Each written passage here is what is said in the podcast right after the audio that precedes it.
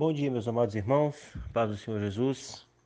Seguindo o nosso estudo de Colossenses, a pergunta que eu quero fazer hoje é: quem é Jesus? Quem é Cristo?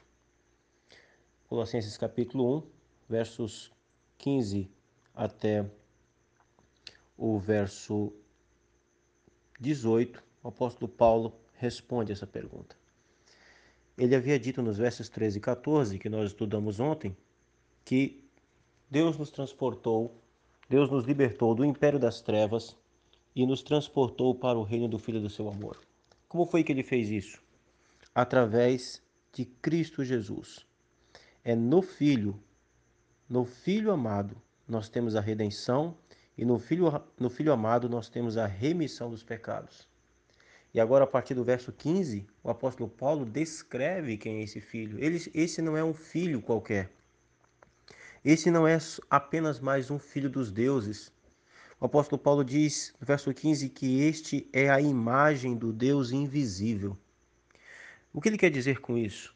Cristo é a revelação máxima, perfeita, a revelação total do Deus que antes estava escondido, do Deus que antes não se revelou.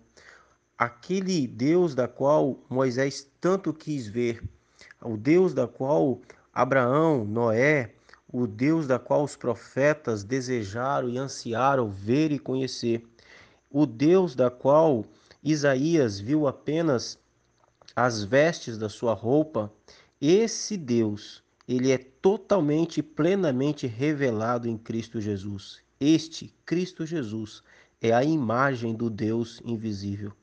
Não apenas isso, o apóstolo Paulo mostra que ele é o primogênito de toda a criação. Não porque ele foi criado primeiro ou porque ele é a primeira criatura de Deus, como afirmam os testemunhas de Jeová, mas é porque todas as coisas foram criadas por meio dele. E é exatamente isso que o apóstolo Paulo repete no verso 16. Paulo quer que a igreja de Colossenses entenda uma coisa e que fique muito clara. Não confunda Jesus com nada daquilo que é criado.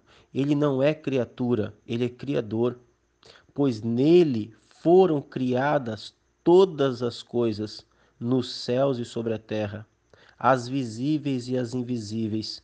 Tudo aquilo que pode ser visto, tudo aquilo que não pode ser visto, foi criado em Cristo, por causa de Cristo. Sejam os tronos, soberanias, principados e potestades, poderes, poderes que nós nem sonhamos, seres extraordinários que nós nunca sequer imaginamos, foi criado por Cristo.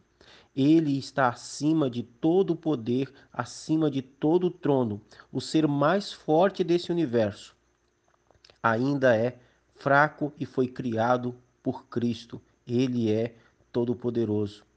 O apóstolo Paulo aqui exalta Cristo, ele, ele mostra a soberania e a singularidade disto. E ele conclui o verso 15 dizendo: Tudo foi criado por meio dele e tudo foi criado para ele. Nada, da, da menor bactéria ao maior astro do universo, tudo foi criado por Cristo e foi criado para Cristo. A borboleta mais linda, que está no meio da floresta mais fechada do mundo. Ela está lá. E ela não está lá para a glória e para a beleza e para a admiração de homem nenhum, porque não existe nenhum homem lá. Mas ela está lá para a glória de Cristo.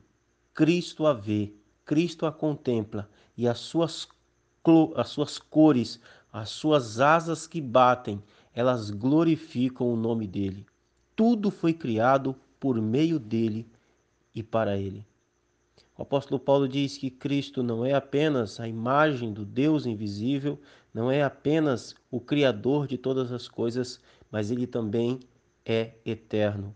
Ele é antes de todas as coisas. Você pode voltar no tempo o quanto que a sua mente for capaz de voltar. Cristo ainda será muito e infinitamente antes de tudo. A pergunta de quem criou Deus é uma boçalidade. Quem criou Deus não faz o menor sentido. Ele é um ser incriável. Ele é aquele que era, que é e que há de ser eternamente. Nele, não apenas todas as coisas foram criadas, mas todas as coisas subsistem. Não existe vida fora de Cristo. Não existe nenhum modo de subsistência fora dele.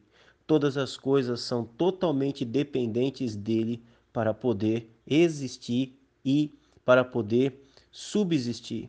Todas a, toda a vida, tudo depende de Cristo. Toda a vida vem dele. Não existe nada fora dele. Não existe ninguém que consiga, consiga viver sem Cristo, fora de Cristo. É por isso que o nosso pecado é tão grave. Porque o pecado, ele é contra o Deus que subsiste todas as coisas. O apóstolo Paulo, se voltando mais para a igreja, no verso 18, ele vai dizer que Cristo é a cabeça do corpo da igreja. Ele é o comando central. Ele é a cabeça. Ele é o princípio, o primogênito entre os mortos.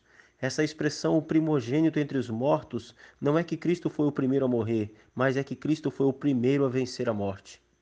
Se ele foi o primeiro, isso significa que muitos o seguirão. Ele é o princípio, o primogênito entre os mortos, para em todas as coisas ter a primazia. A nossa certeza, a certeza da nossa ressurreição está no fato de que Cristo ressuscitou. Se Cristo ressuscitou, nós também ressuscitaremos, pois ele é o nosso irmão mais velho. Ele é aquele que tem a primazia, ele é aquele que foi primeiro. Querido irmão, eu quero deixar essa palavra com você. Eu quero que você leia, por favor, esse texto que você se delicie em cada frase, em cada expressão que o apóstolo Paulo apresenta a Cristo aqui.